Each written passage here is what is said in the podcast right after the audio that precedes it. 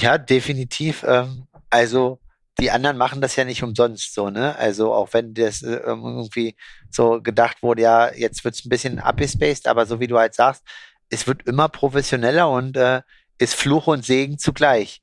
Entweder du machst mit oder du tappst weiter im Dunkeln.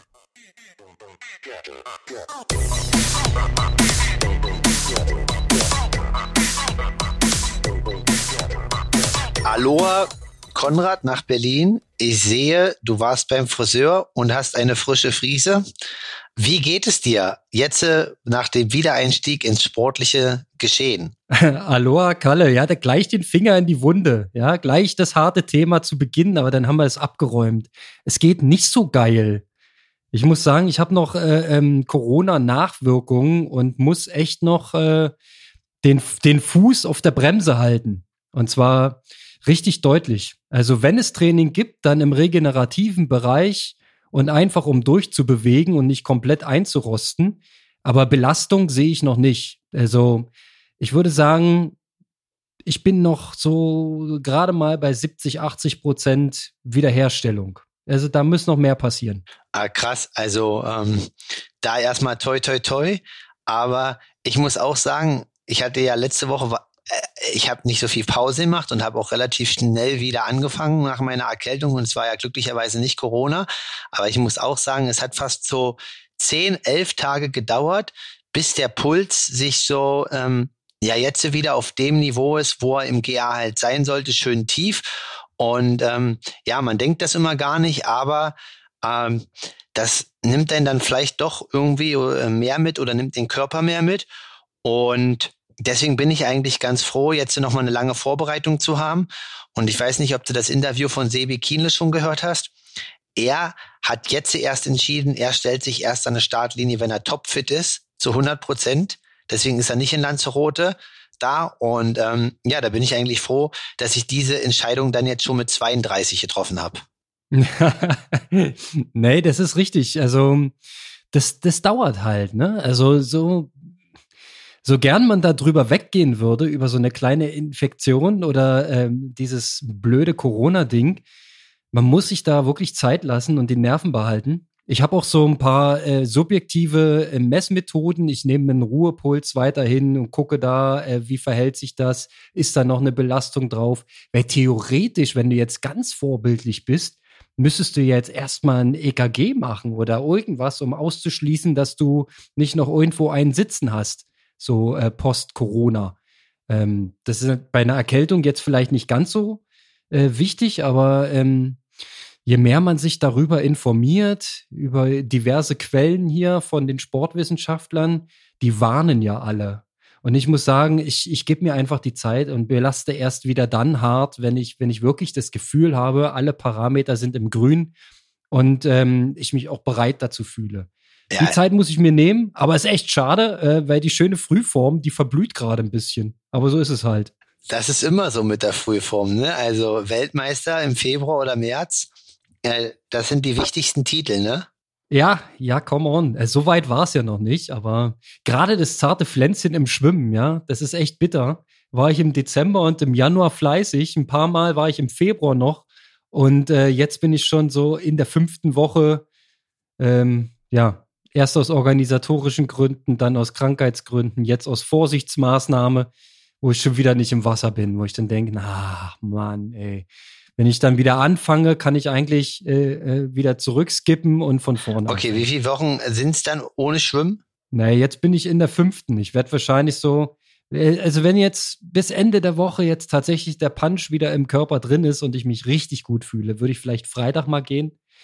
Ja, also ähm, wenn jetzt Freitag ist und die Veröffentlichung kommt, ähm, dann gehe ich jetzt. Dann. Äh, aber wir nehmen ja äh, am heutigen Mittwoch auf, um das mal rauszulassen. Ich gebe mir mal noch ein bisschen Zeit, vielleicht auch erst nächste Woche. Also kein Stress jetzt. Okay, nee, das läuft ja auf alle Fälle erstmal. Ja, was steht sonst noch ja, an? Das läuft.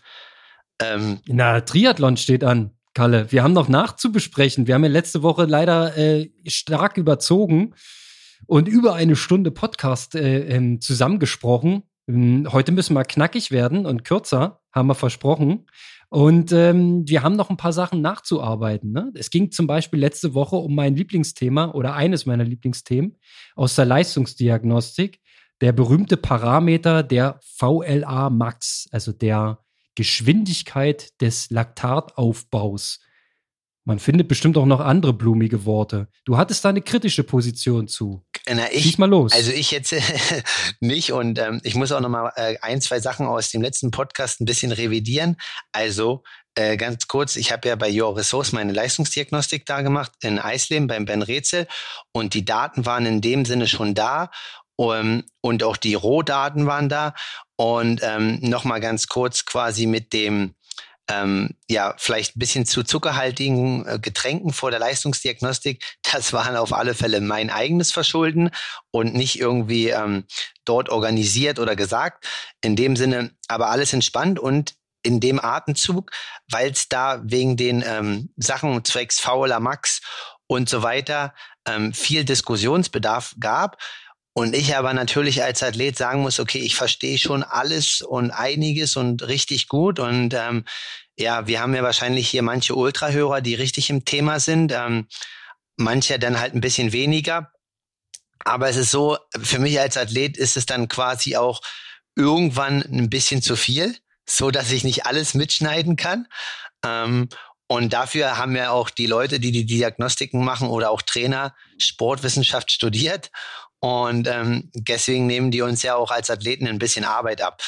Und in dem Atemzug, Konrad, ähm, ist die Idee, ob du nicht ähm, ja zu einem gewählten Saisonzeitpunkt, wenn vielleicht auch der Firmenlauf in Leipzig ansteht und du und Micha mal wieder hier einen Termin habt in der Nähe, ähm, zur Leistungsdiagnostik nach Eisleben kommen möchtest. Ähm, du kannst ja auch aussuchen gerne, was du machen möchtest. Und ja, vielleicht schließt man dann im Anschluss einfach dann diesen ähm, Podcast an mit den ganzen Fragen und so weiter und dann einfach mal eine andere Sportwissenschaftler-Perspektive. Weil wenn ich das jetzt immer weitergebe, ich sage jetzt so ein bisschen grundlegend ein paar Sachen, ähm, zwecks fauler Max, aber ja, da habe ich das Gespräch und dann bleibt natürlich ähm, ein, zwei Tage nach dem Gespräch wiederhole ich das hier. Da bleibt natürlich die Hälfte liegen, ne, wie das halt immer so ein bisschen ist. Und ähm, um das alles 100% aufarbeiten, Konrad, hast du quasi jetzt die Einladung zu einer weiteren Leistungsdiagnostik. Na, aber herzlichen Dank. Ich bin natürlich dabei. Also auf sowas habe ich immer Bock. Vielleicht mal im Laufen. Du hast ja da auch im, im Laufen ähm, getestet. Finde ich auch mal spannend. Ist jetzt vielleicht nicht meine Spezialdisziplin, aber ähm, Werte, über die man dann diskutieren kann, entstehen auf jeden Fall ähm, Logo, bin ich dabei. Und dann äh, machen wir mal so ein kleines Fachgespräch, wo ich vielleicht dann auch noch mal meine Unsicherheiten und Unklarheiten ähm, besprechen kann. Genau. Aber ähm, jetzt noch mal zum, äh, zum, zum Wesentlichen, zum Fazit. Also der, der Wert dieser VLA Max, der ist nicht, nicht frei von Widerspruch. Sagen wir es mal salomonisch. Also es gibt manche, die sagen, der sagt jetzt nicht ganz so viel aus und andere sagen, der ist extrem wichtig. Also es ist halt so, ich kann das jetzt äh, ähm, so ein bisschen rudimentär wiedergeben, warum, was der Widerspruch ergibt. Also die erste Sache ist, ähm, dass der quasi, wenn man diesen 15 Minuten Sprinttest fährt, dann ist es ja quasi sehr, sehr stark abhängig von der intrinsischen Motivation und auch vom Tagesgefühl. Ne? Also einfach, wie gut bist du drauf und wie sehr kannst du dort in die Tasten hauen. Ähm, das ist aber natürlich bei allen Leistungsdiagnostiken der Punkt. Aber da, weil das ja so kurz ist und Triathleten ja tendenziell eher so Dieselmotoren sind, ähm, ist es die Frage, ob der Athlet halt, da das ja was Untypisches ist, in dem Bereich überhaupt sich in dem Moment ausbelastet. Das ist der eine Kritikpunkt. Ähm, der andere Punkt ist, ähm, dass man ja dann anhand dieses Wertes das weitere Training bestimmt, aber dass der halt dadurch halt sehr subjektiv ist.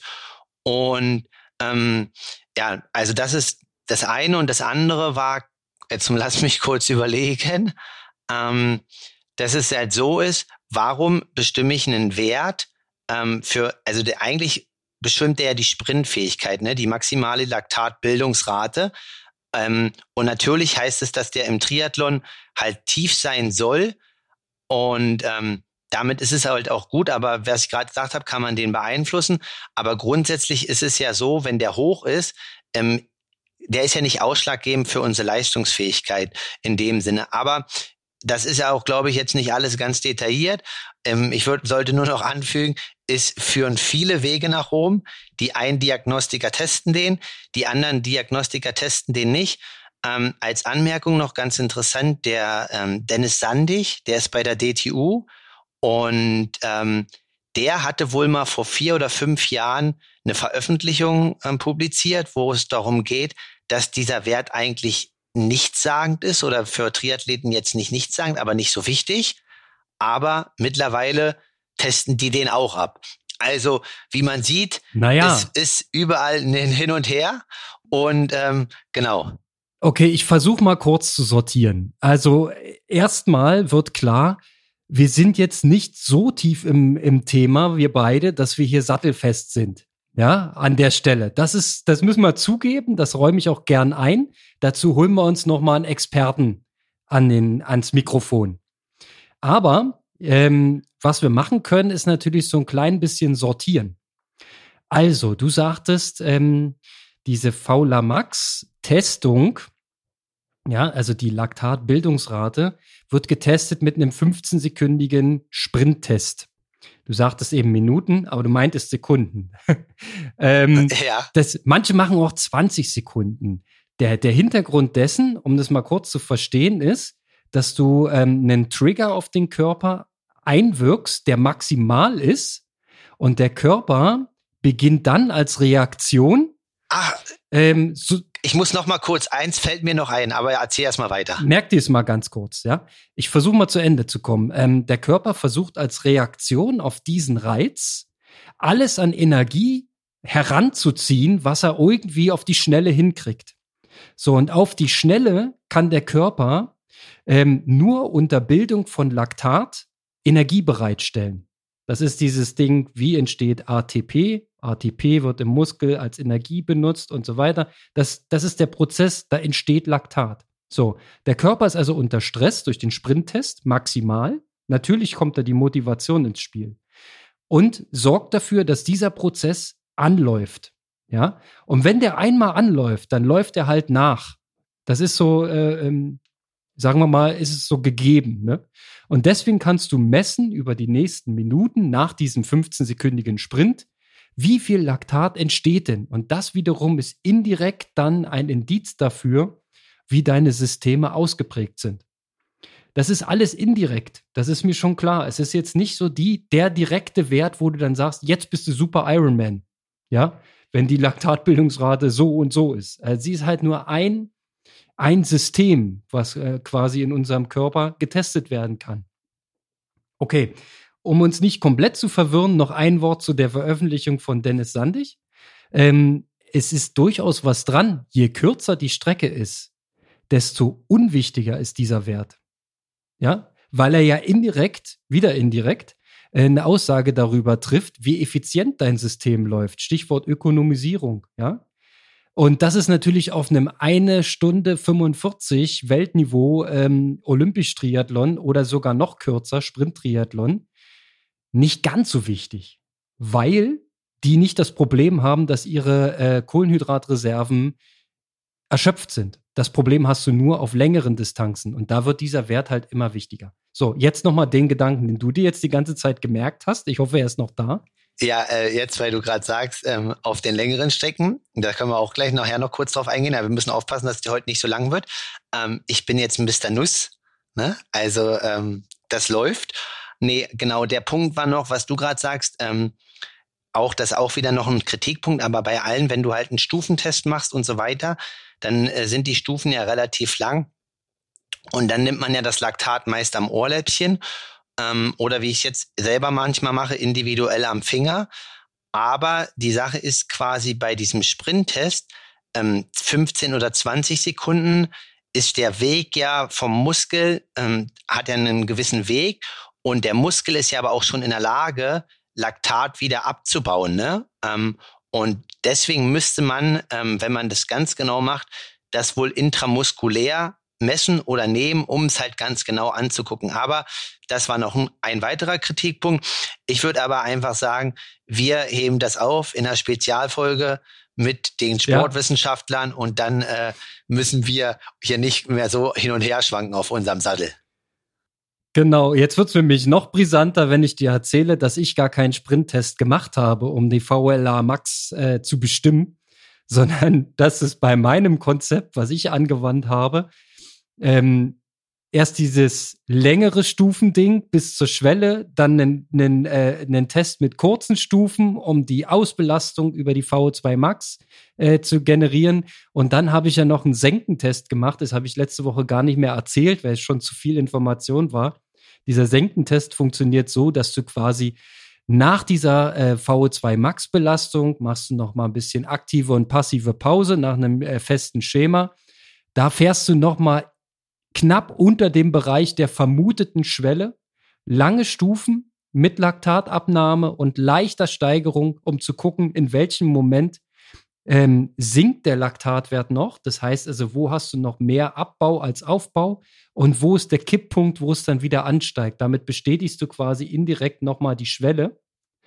Und ähm, aus diesen drei Testkonzepten kann man, wenn man den entsprechenden Datensatz im Hintergrund hat, und die Formel kennt, die Laktatbildungsrate errechnen.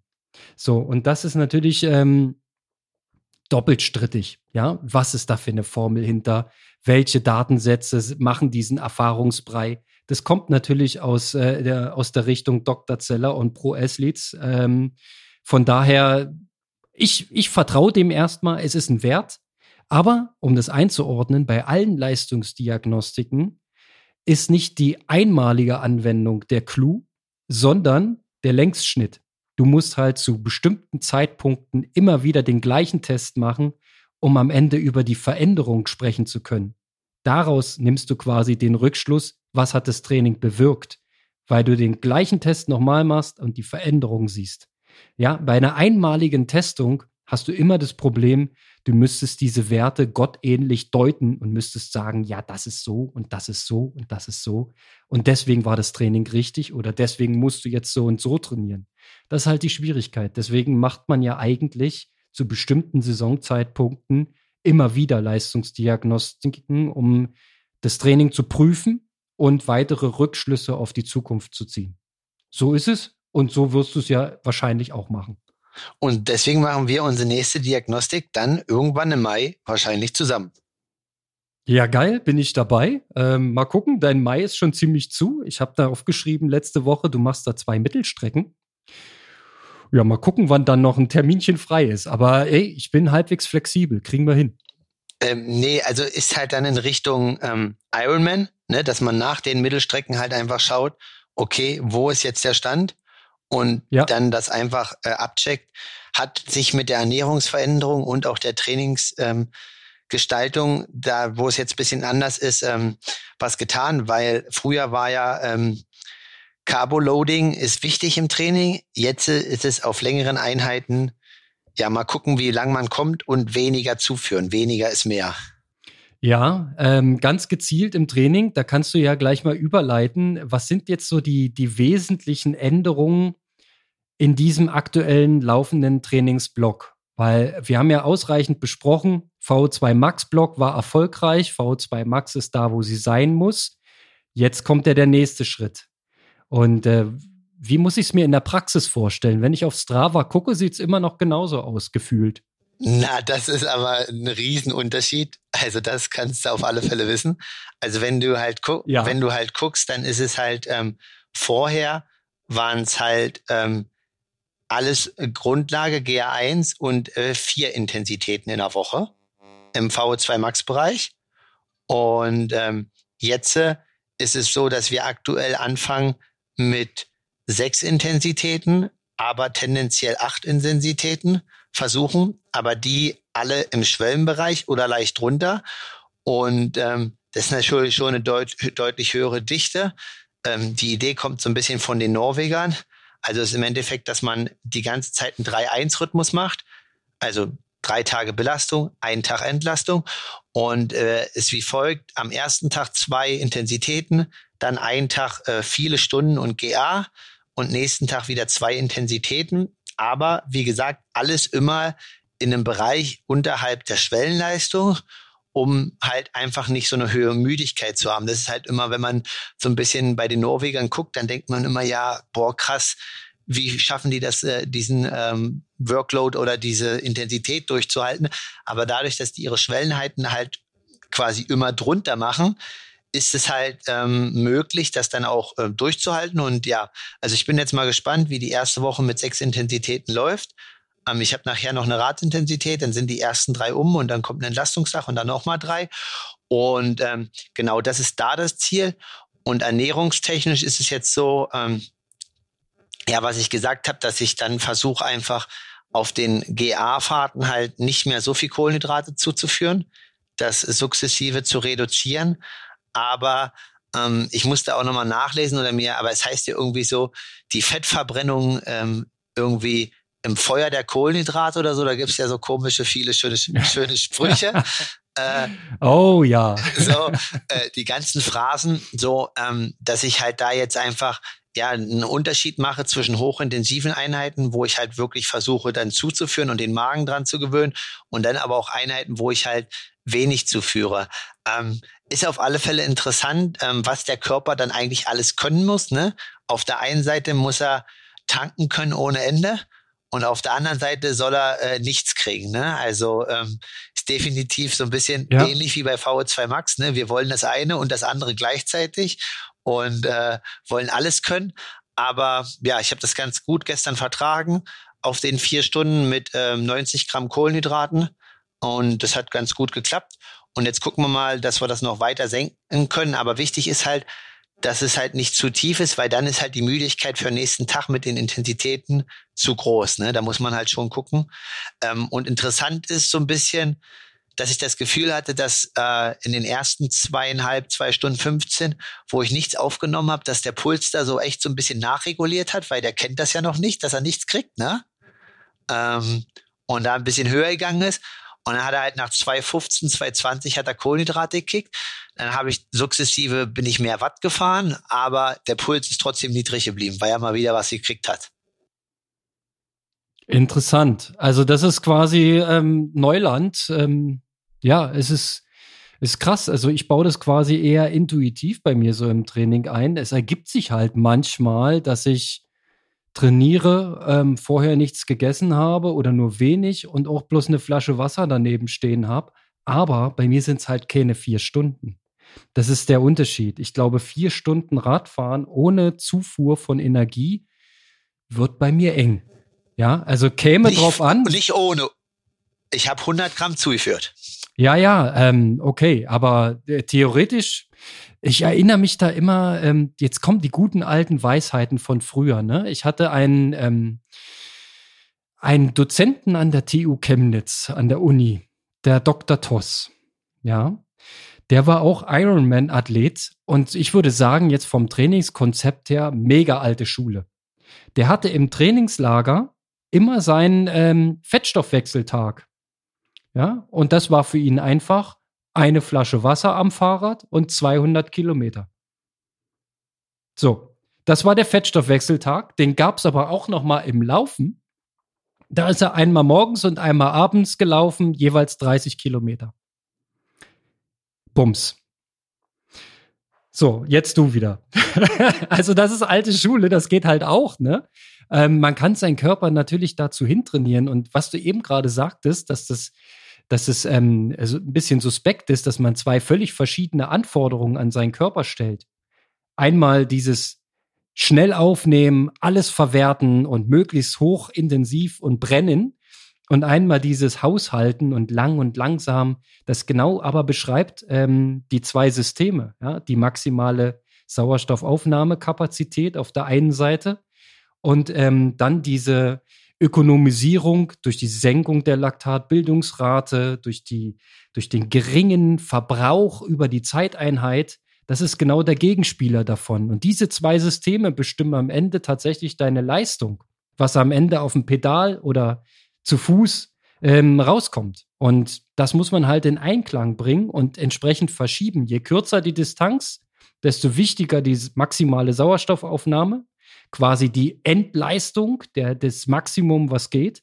Und je länger die Distanz, desto wichtiger ist es, dass man ökonomisch mit seinen Ressourcen umgeht. Ist ja eigentlich auch logisch, weil du willst ja im Ironman auf keinen Fall leer gehen. Denn wer leer geht, der geht. Das, das wollen wir nicht. Sinne.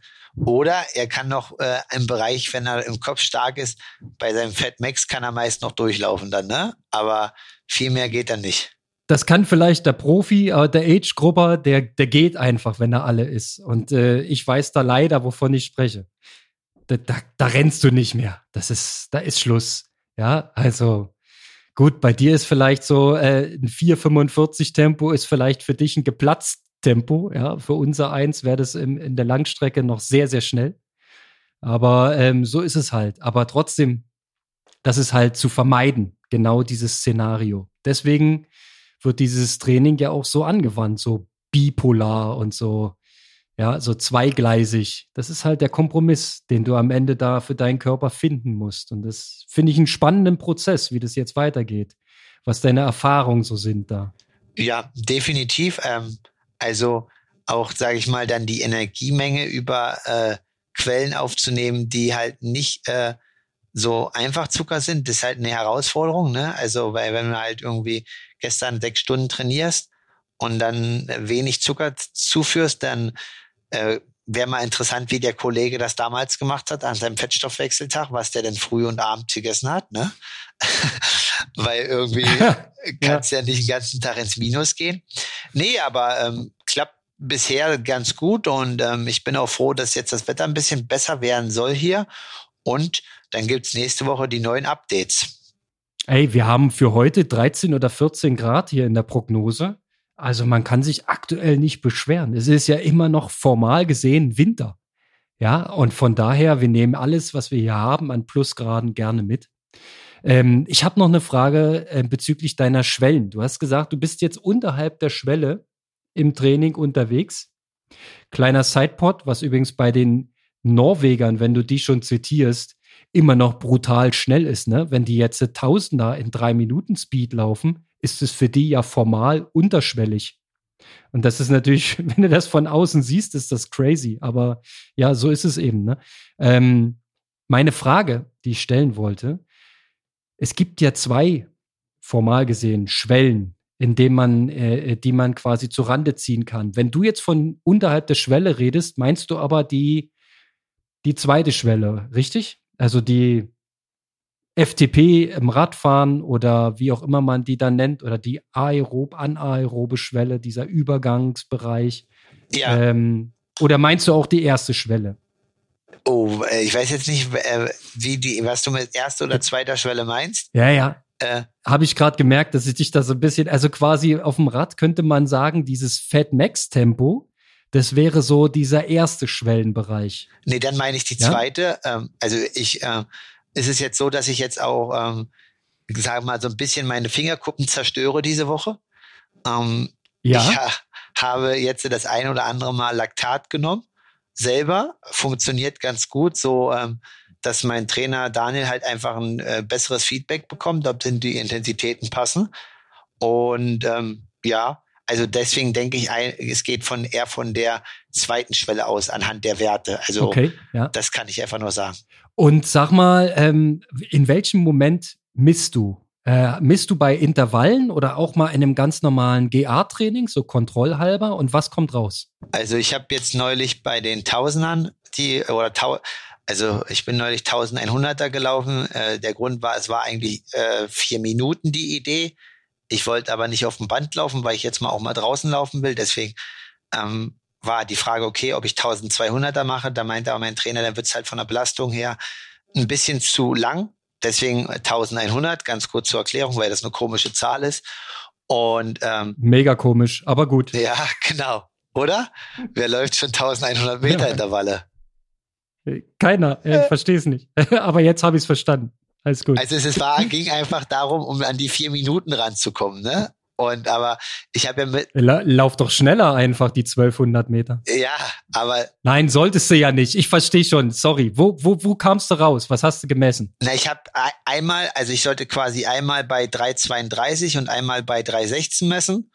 Und äh, bei 3,32 äh, hat die Messung nicht funktioniert, weil ich einen kleinen Finger genommen habe und also ich muss noch ein bisschen besser werden und ähm, bei dem anderen hat es dann funktioniert. Danach war mein T-Shirt auch komplett rot, habe ich tief genug gestochen und es war dann äh, bei 316 3,2. Also das ist eigentlich, denke ich, ganz okay gewesen. Ja, vor allem, wenn du sagst, dass bei der Leistungsdiagnostik die Laktatwerte eigentlich wesentlich höher waren, auch in dem Bereich der vermuteten Schwelle, ähm, kann man davon ausgehen, 3,2 ist auf jeden Fall nicht überschwellig. Müsste doch eigentlich fürs Training gut hinhauen. Genau. Vom Gefühl her. Das passt auf alle Fälle. Das war eine gute Einheit. Und äh, das andere war jetzt neulich bei einem äh, Grundlagenlauf. Ähm, Mhm. Da war ich bei 1,3. Ähm, langfristiges Ziel ist es, ähm, wird auf alle Fälle hart und ich glaube, das ist auch ein Anspruch, äh, das hinzubekommen, ist unter 1. Also die Norweger reden davon immer unter 1 im GA. Ja.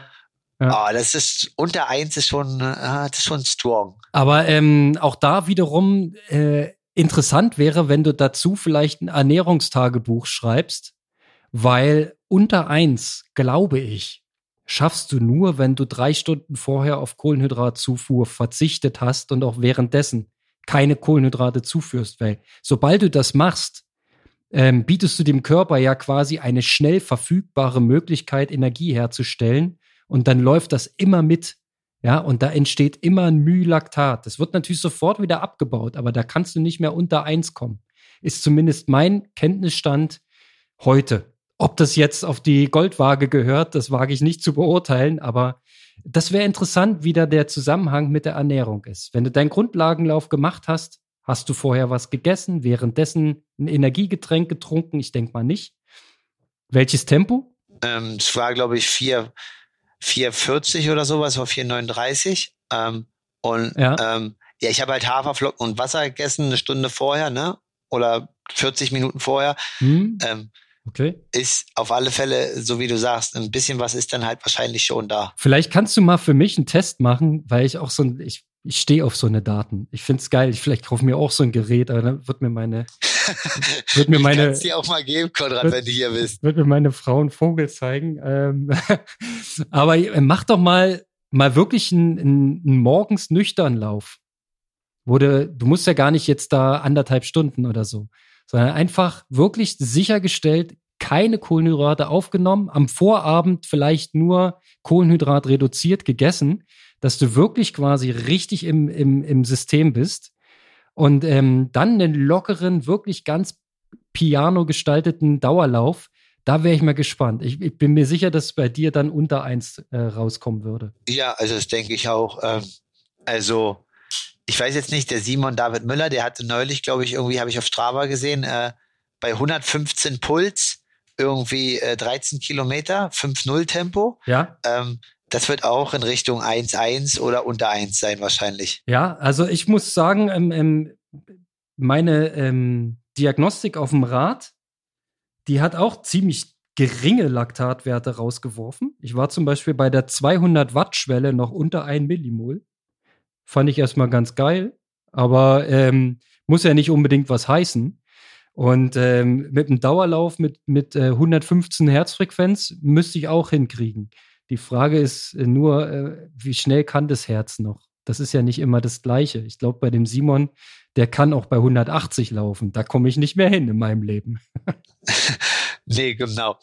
Nee, aber klar, also ich kann dir da gerne jetzt auch immer äh, Daten geben, Konrad, für dich als Datenfreak. Immer wenn ich mal messe und was gebe, kann ich dir äh, mal ein paar Zahlen, Daten und Fakten durchreichen. Ja, finde ich mega geil. Also ich wirklich als, als Kontrollinstanz und man sieht ja, ähm, wenn man sich jetzt hier so den Videocontent von anderen Pros anguckt, es ist ja gerade aktuell en vogue mit dem Laktatmessgerät. Ne? Ich habe mir ein schönes Video angeguckt vom Freddy Funk, wo der so ein ähm, 400 Meter Schwimmt-Set gemacht hat, um seine Schwelle zu verifizieren und ein bisschen Daten zu erheben. Mega spannend, haben auch mit dem Laktat und mit, mit Ohrläppchen und Blut rumgestochert da im Schwimmbad, war sehr lustig. Ähm, kann ich auch empfehlen, sich das mal anzugucken. Ähm, Im Training zu kontrollieren, beim Radfahren auf der Rolle könnte man wahrscheinlich auch gut messen. Ne? Das könnte man vielleicht auch mal machen. ich weiß nicht, beim Laufen ist jetzt natürlich auch ein bisschen schwierig. Also da musst du ja definitiv anhalten. Du kannst ja nicht zwischendurch da an deinem Finger rumstochern, oder? Ja, gut, aber wenn Für du jetzt Praxis. bei den Intervallen oder so äh, läufst oder auch im GA und dann äh, kurz vor zu Hause, ähm, ich sag mal, natürlich sind das 20, 30 Sekunden, bis du dann äh, das Gerät und den Streifen und in den Finger gestochen hast. Aber in der Zeit hast du auch noch nicht Das abgebaut. nix, ne? ne? Deswegen. Nee, und, das äh, passt. beim Radfahren ist es halt so, ja, das ist dann, wenn es im Feld ist, manchmal ein bisschen nervig, ähm, weil man dann halt, so wie du sagst, halt anhalten muss. Ähm, aber auch da Mhm. ist es, denke ich, möglich und man kann da so ein bisschen nachkontrollieren. Macht auf jeden Fall Sinn, wenn man da äh, Schwellenintervalle gefahren ist oder auch wenn du quasi nochmal so ein, so ein Fat Max Trainingsset machst, so wie du es ja im Trainingslager auch gemacht hast, ähm, um da zu bestätigen, dass du dich in dem in Anführungszeichen richtigen Bereich aufhältst. Also da kann man auch sehr viele Daten im Feld sammeln. Also ich finde es mega spannend und äh, auch wieder so einen kleinen, wichtigen Mosaikstein im großen ganzen Bild. Ja, definitiv. Ähm, also die anderen machen das ja nicht umsonst so, ne? Also auch wenn das äh, irgendwie so gedacht wurde, ja, jetzt wird's ein bisschen abgespaced, aber so wie du halt sagst, es wird immer professioneller und äh, ist Fluch und Segen zugleich.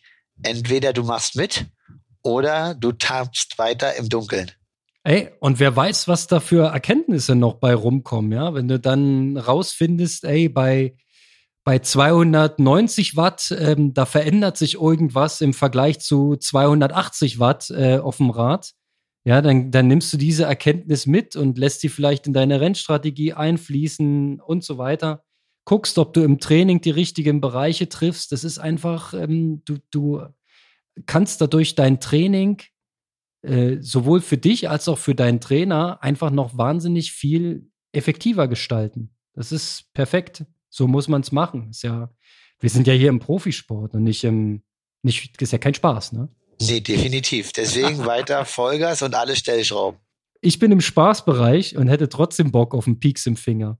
Aber reden wir mal ein andermal drüber, ob ich dir mal einen Streifen abkaufen kann. Nee, machen wir. Wenn wir das nächste Mal zusammenlaufen, nehme ich das Ding mit und dann äh, nehmen wir bei Konrad ab, machen wir vielleicht äh, alle, alle äh, gut, dann müssen wir schon eine Intervalleinheit machen und dann nehmen wir, dann gucken wir mal, wie hoch du noch kommst. Ja, oder mal einen Dauerlauf. Einfach mal so zum Quertesten fände ich auch mega spannend. Wo, wo ist man im Laufen, ja? In welchem, äh, in welchem Aufwandsbereich, ja? Wenn das, wenn da dann rauskommt, ey, du läufst hier deinen Dauerlauf bei drei Millimol Laktat, dann kann das für mich nur zu viel sein, wahrscheinlich. Ja, wa Also sollte weniger sein, ne? Also als Kontrollinstanz mega gut. ja, was halt ist, ne, ist halt so ein bisschen, weil, also ich will jetzt nicht dich ermutigen, quasi, und deiner Frau sagen, du sollst dir so ein Gerät holen, aber wenn man halt überlegt teilweise, ähm, dass der ein oder andere Amateur für einen Hinterrad und Vorderrad fast zweieinhalbtausend Euro bis dreitausend Euro ausgibt, ne? Ähm, und so ein Gerät kostet halt irgendwie 450 Euro. Äh, Ja, also man muss dann natürlich auch mit seinem Trainer was anfangen können mit den ganzen Werten. Aber ich glaube halt auch, dass es den ein oder anderen Amateur deutlich stärker machen würde. Ey, das ist äh, die gute alte Diskussion. Was bringt mehr, ne? Ja. Neue Laufräder oder einfach zweimal mehr trainieren? Das ist halt dann immer die Frage. Das stimmt. Ja, und na klar, das ist alles, alles eine Abwägungssache. Logisch. Und ein ordentlicher Trainingsplan wäre schon mal die Grundbedingung. Ja, dass du überhaupt, sonst brauchst du auch nicht messen, wenn du keinen Plan verfolgst. So, naja, nee, aber jetzt, was haben wir heute noch? So. Wir mussten noch ein paar Fragen aus der letzten Folge abarbeiten. Oh ja, hast du die zufällig noch im Kopf? Ne. Also ich weiß, dass wir eine Trainingsplanungsfrage noch aufgeschoben haben, Äh, die sehr lang und sehr komplex war. nee, es ging, ähm, ja, vom Alexander, da ging es, glaube ich, um so Einheiten, wo wir halt sagen, die ja uns halt fit machen oder die richtig was bringen. Ähm, aber ja, das ist halt auch immer wieder so ein bisschen ähm, jetzt die oder also ich kann jetzt schon zwei, drei Einheiten sagen, wo ich sage, okay, wenn die halt gut sind, dann weiß ich halt, dass ich fit bin, aber ähm, man darf das irgendwie nicht überbewerten, weil der Weg zu der Einheit ist ja erst, also du kannst die ja nur absolvieren, wenn vorher dein Gesamttraining gut war, ne? Sonst funktioniert die halt nicht. Und ähm, wo man halt auch wieder sagen muss, ja, auch wenn du die dann vielleicht irgendwie gut schaffst, aber jetzt übertrieben dein Puls 20 Schläge über dem ist, wo er sein soll, dann ist es ja keine gute Einheit. Also für mich, sage ich mal, einfach so ähm, Richtung Wettkampf ist das eine Koppeleinheit, ähm, wo ich weiß, dass ich auf dem 70-3 fit bin. Das ist so ähm, ja sechs bis acht mal zehn Minuten ähm, in der gewünschten 70-3 Geschwindigkeit mit zwei Minuten Pause und ähm, in Anschluss halt einem Koppellauf ähm, ja von 12 mal 1000, also 10 bis 12 mal 1000 mit ähm, jeweils einer Minute Pause und ähm, quasi auch in der gewünschten 70-3 Geschwindigkeit. Das sind dann insgesamt so roundabout zweieinhalb bis 3,15 Belastung. Nee, Quatsch, zweieinhalb ist ja schon Radfahren, also eher so 3,15 ähm, bis 3,20 und kommt der Wettkampfdistanz schon relativ nah. Und ähm, das ist für mich so eine Einheit, wo ich weiß, wenn ich die gut durchstehe und einem richtig guten Niveau habe, ähm, ja, ist eine meiner Lieblingseinheiten und so ein bisschen auch eine Bestätigung für mich. Das ist auf jeden Fall, ähm, es klingt schon sehr, sehr fies, die Session, ja. An dem muss man sich auch erstmal, an die muss man sich erstmal herantrainieren. Also die kannst du ja erst machen, wenn du wirklich fit bist. Oder? Also, so stelle ich es mir zumindest vor. Die kannst du nicht im Januar machen. Nee, also ich habe auch aus Erfahrung, also ähm, 2000 und oh, lass mich jetzt überlegen, 2019 vom 73 in Finnland haben wir die ähm, ja vier Wochen hintereinander eigentlich trainiert und immer gekoppelt. Und dann stand ich halt in Finnland an der Startlinie und äh, ich konnte das schon auch alles abrufen, weil das war halt schon ökonomisiert.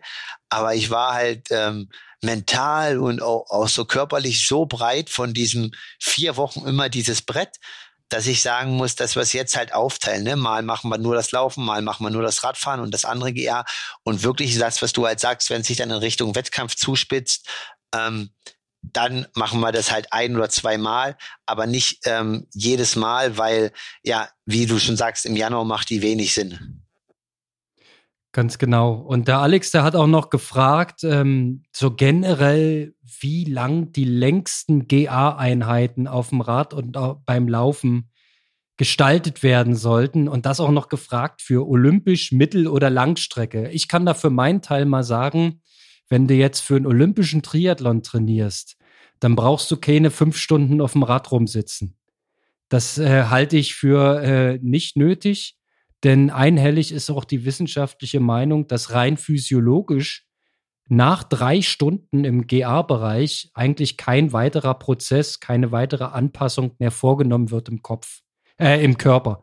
Ähm, der Kopf ist das Trainingsinstrument, was du dann für Langstrecke und Mitteldistanz vielleicht noch zusätzlich einbeziehst, indem du überlange Einheiten machst, weil du quasi schauen willst, komme ich mit der Energie hin, kann ich Selbstvertrauen haben in mich selbst und so weiter. Also ich würde sagen, für olympische Distanz Maximum drei Stunden GA auf dem Rad. Das ist dann schon für mich, für mein Training, eine sehr, sehr lange Session. Und beim Laufen, ja, da bin ich auch relativ flexibel. Also ich würde sagen, so für eine olympische Distanz Grundlagenläufchen bis eine Stunde. Die sollte man auf jeden Fall routiniert drauf haben. Und es darf auch mal bis anderthalb Stunden gehen. Aber ich sehe da auch keinen Zwei-Stunden-Lauf. Wie würdest du es machen für olympische Strecke? Ja, auch so. Also, ähm, sag mal, alles über anderthalb Stunden ist äh, nicht wichtig und das Radfahren halt, ob das dann in Richtung vier oder fünf Stunden geht, ähm, ist auch die Frage. Ne? Also ich habe jetzt neulich wieder gehört, dass manche Junioren ähm, irgendwie viereinhalb, vier Stunden durch die Gegend eiern ähm, für eine Sprintdistanz. Gute alte Schule ähm, halte ich für nicht sinnvoll. Ähm, kommt immer darauf an, was die Zielstellung ist. So, ne? Bei den Norwegern, da war halt klar, die wollen halt irgendwann Mitteldistanz machen, relativ jung. Und deswegen machen die das halt auch. Und ja, da können wir ja gleich überleiten. Also bei Mitteldistanz ist es so, kommt ja immer auf die Belastungszeit an, die der jeweilige Athlet hat, ne? Ähm, Im Wettkampf. Aber da würde ich auch sagen, dass das tendenziell ja vier Stunden, viereinhalb Stunden Rad reichen. Ähm, muss jetzt nicht unbedingt mehr sein. Und ja, beim Laufen kann es halt auch mal eine 24, 25 sein, aber man muss halt haushalten. Ne? Also wenn es halt jedes Mal über zwei Stunden ist, wird es halt einfach ein bisschen eng. Es kommt halt dann immer auch auf die individuelle Geschwindigkeit, aber zwei Stunden Läufe zehren halt schon ganz schön für den Körper. Also ich würde auch sagen, das ähm, gute alte Prinzip, dass Trainingshäufigkeit ähm, wichtiger ist als der lange Lauf. Also in Anführungszeichen, wie lang der lange Lauf ist.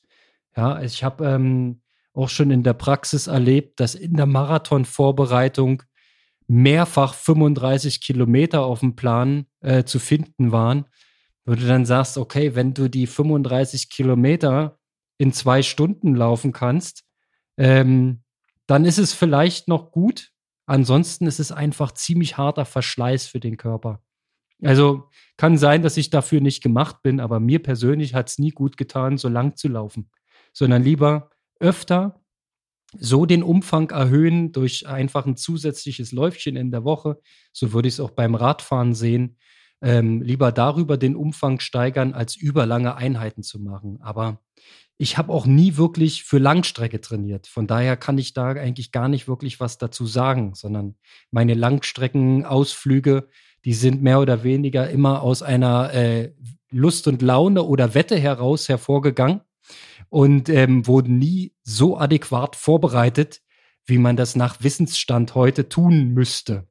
Von daher, ich, ich spreche gern für olympische Distanz. Vielleicht ist das noch für Mittelstrecke gültig, aber für länger eigentlich nicht. Da bist du der Experte.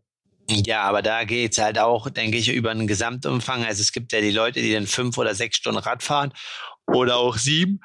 Ähm, ja, finde ich jetzt äh, nicht ganz so zielführend. Also kommt halt immer drauf an, ne? wenn man halt irgendwie mal in Bergen ist und eine richtig coole Runde machen will, dann kann man auch mal ein bisschen länger fahren.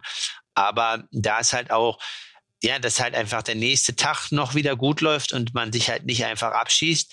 Und ähm, da das halt einfach in dem Gesamtkontext sehen. Und dann macht das halt einen eigentlich grundsätzlich fit. Und ja, also die Sache ist ja, dass man auf der Mitteldistanz natürlich schon noch gut auch mit Intensitäten arbeitet. Das macht man auf der Langdistanz auch. Aber ich sag mal, irgendwann ist ja auch das, der Tag vorbei. So, und ähm, sage ich mal, eine 30 kann man ähm, auf der langen Strecke schon mal laufen und denke ich, ist auch nicht, sage ich mal, ähm, also wenn man das gar nicht macht, denke ich, ist es nicht so gut. Also man sollte schon auch mal einen längeren Lauf machen, aber jetzt darin auch nicht übertreiben und jede Woche irgendwie eine 30 runterreißen wollen. In dem Sinne hoffe ich, dass wir dir so ein bisschen äh, deine Frage beantworten können. Und jetzt müssen wir auf die Zeit gucken, Konrad, nicht, dass wir wieder Schelte bekommen. Nee, es sieht gut aus. Also ähm, ja, ich hoffe auch, dass der Alex mit seiner ähm, doch recht umfangreichen Frage, die er uns jetzt hier aufgegeben ähm, hat, ein paar Antworten jetzt da rausnehmen kann.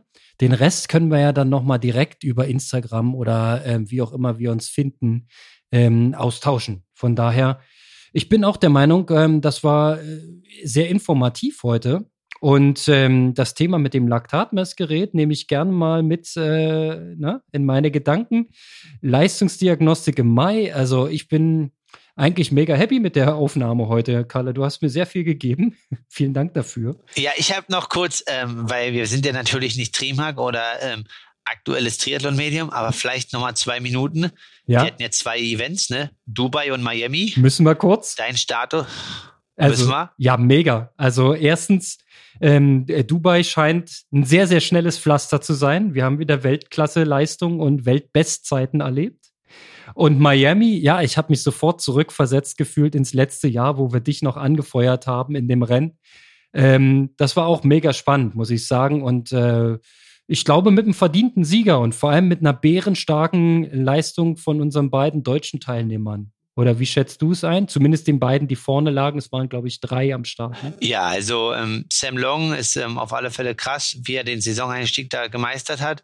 Ähm, mega gutes Rennen ich muss sagen, also ich kenne die Bedingungen nicht, aber ähm, der Kurs ist ja der gleiche und es vielleicht ist ein bisschen wärmer und mal ein bisschen mehr Wind, aber zwei Minuten langsamer als Frodo im Vorjahr.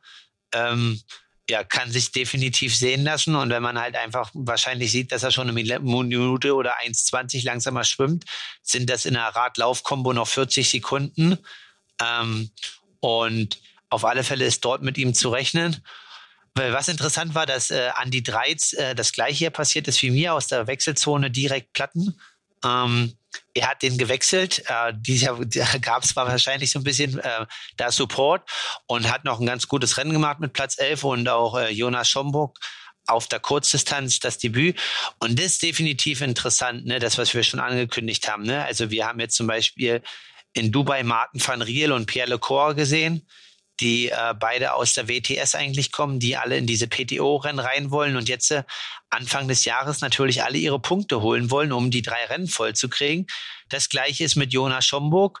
Also da äh, geht die Party auf alle Fälle ab.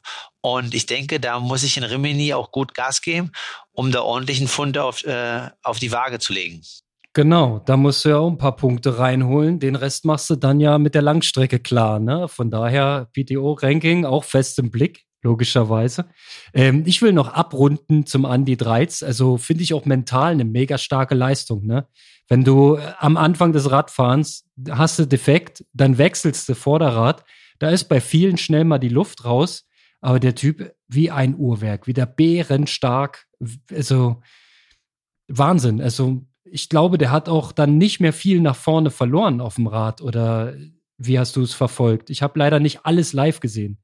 Nee, also äh, war also definitiv. Ähm, ich denke auch, dass er halt war, irgendwie letztes Jahr war auch nicht ganz zufrieden, aber sonst denke ich, hätte er schon mal wieder ein Stück nach vorne gekonnt, ne? Also sonst vielleicht sogar Richtung Top 6 oder Top 7. Es wäre interessant gewesen, ob man Jonas sonst geschlagen hätte. Ähm, und was vielleicht äh, noch nicht ganz so äh, offensichtlich war, aber das müsste man, glaube ich, jetzt öfter einführen. Es gab diesmal in Miami eine Prämie für den schnellsten ersten Wechsel und den schnellsten zweiten Wechsel 1000 Dollar. Und äh, das bringt auf alle Fälle noch mal so ein bisschen Action in das ganze Ding. Ja, das war sehr, sehr lustig. Ich habe äh, mich schon gefragt, was macht der Ben Canute, als der da durch die Wechselzone gesprintet ist. Aber im Nachhinein war es schon klar. Es ging natürlich um jede Sekunde.